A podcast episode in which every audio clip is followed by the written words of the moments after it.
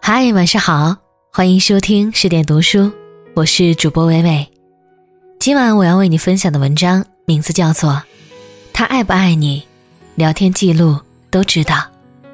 如果你喜欢这篇文章，记得在文末给十点君点个赞哦。我看《欢乐颂二》的时候，很喜欢曲筱绡和赵启平这一对儿，觉得他们跟寻常的痴男怨女不一样，是脱离了高级趣味的一对儿。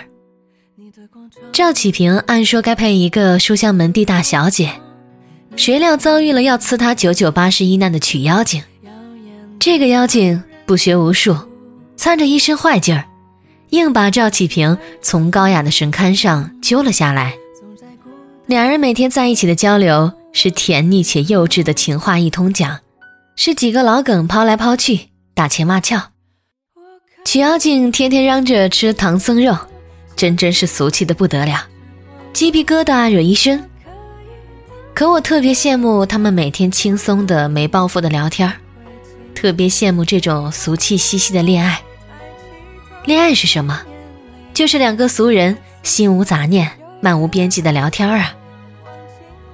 我喜欢过这样一个混蛋，喜欢每天跟我报备日程，每天热气哄哄的跟我聊，什么时候做卷子，什么时候修车，下雨会提醒带伞，天凉会提醒加衣。只是有时候我兴致勃勃的跟他讲 A 时，他却急急忙忙转向 B，或是很快截断话题，再或是借口自己要忙，平白消失好几天。你火急火燎的等。他再回来找你时，又像是跟你不熟时一样，变得寡言少语。反复几轮很受不了，突然打听他的情况，才知道他其实同时跟很多个姑娘在聊天。当时还不流行微信，那种给我报备日程的短信，他都是群发的，也算是为了聊骚斥巨资了。我那时年轻，不生他的气，只是难过。会觉得什么时候他才能单独跟我聊几次天呢？说些什么都好，说他做了一套很难的模拟题，说食堂今天的菜粥不如昨天喝到的新鲜，说他有哪些哥们儿，什么时候约了他打球，什么都行，只要是专程说给我的，我都听。等消息很煎熬的，像等待一道你和他亲密与否的判令。毕竟实在是无法认为。一个连跟你聊天都不愿意的人，是爱你的。我曾经发现自己喜欢上一个人，不是在其他时候，是某一个黄昏走在街头，对面的小姑娘表情为难的骑着一辆有些滑稽的两轮代步车，经过我面前的那一刻，我突然好想把这个细微的、略微诡异的，却其实无关紧要的趣事儿，立刻说给那个人听。爱是突然翻涌起的一种冲动，是想立刻跟他分享。他不需要做什么精彩绝伦的点评，随便回回就好。我只是非常想念他了，非常希望跟他分享我琐碎繁琐的人生。我这里的每一秒钟都好希望有他来陪伴，每一份喜悦哀愁都希望有他与我均摊。他给人写科普。是很严肃的文章，满屏的专业名词，像我这样的理科绝缘体根本没心思看的。但是他每次写完都会先发给我，他说：“大力，你不需要看懂的，甚至不需要点开，我就是想和你分享一下。”也不知道为什么，每次想起这个细节，都会觉得，至少在那一刻，我是被喜欢着的。一个小学弟曾经在刚刚失恋的时候找我开导。我噼里啪啦讲了一大堆道理，他说：“好啦好啦，我感觉好多了。”结果聊天结束后五分钟，他又发来一句：“我不行了，真不行了。”一翻到跟他以前的聊天记录，太难过了。从以前像小两口一样细细密密的谈天侃地，聊天框里有自拍、视频、卖萌表情包，到最后剑拔弩张、心碎质问。或者直接隔上好几个小时才聊聊两三字，对你冷酷至极。聊天记录里藏着爱与不爱的铁证。这世间其实所有亲密关系的离别和崩坏都一个样子，那便是从无话不说到无话可说。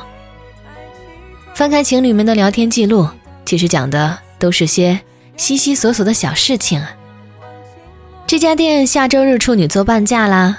我在楼下看见了一只小白猫，肚子圆鼓鼓的，不知道是不是怀孕嘞。这节课老师一直拖堂到现在。年纪越大，越发现感情这件事儿，真是被现代人心里弯弯曲曲的条框定义的太高深了，也被外物掺杂的太冗杂了，所以才会希望谈一场足够俗却足够简单的恋爱。聊过去，聊现在，聊未来，什么都聊，坦诚敞开，将各自的苦痛与光源一并请出来展览。从此，我们知道了对方秘密的坏。我们是命运面前的盟友了，还拜托这相伴的一路上，开解对方的牢笼，宽宥彼此的懦弱。喜欢一个人是在洗澡时收到他的信息，那么擦擦手也要赶快回的。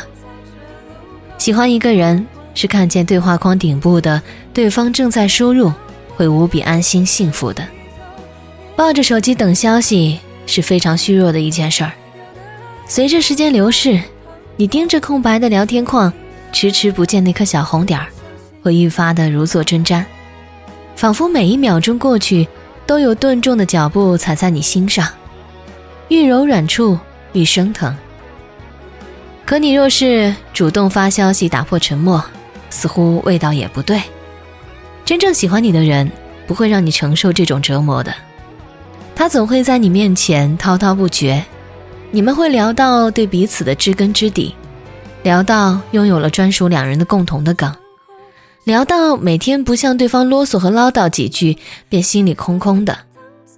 他会热烈的奔向你，奔向你，聊到你困了、倦了，再轻轻道一句满是爱意的晚安。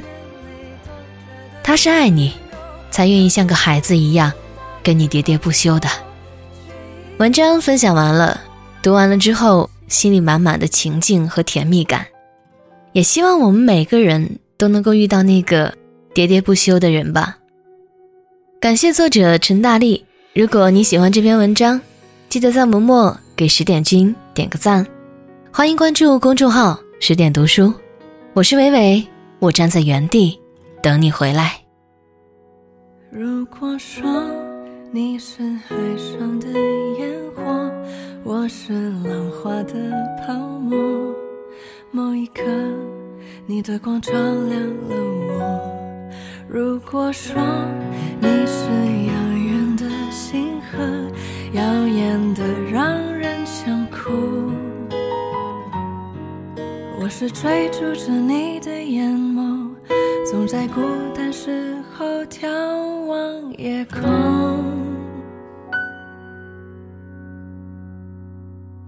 我可以跟在你身后，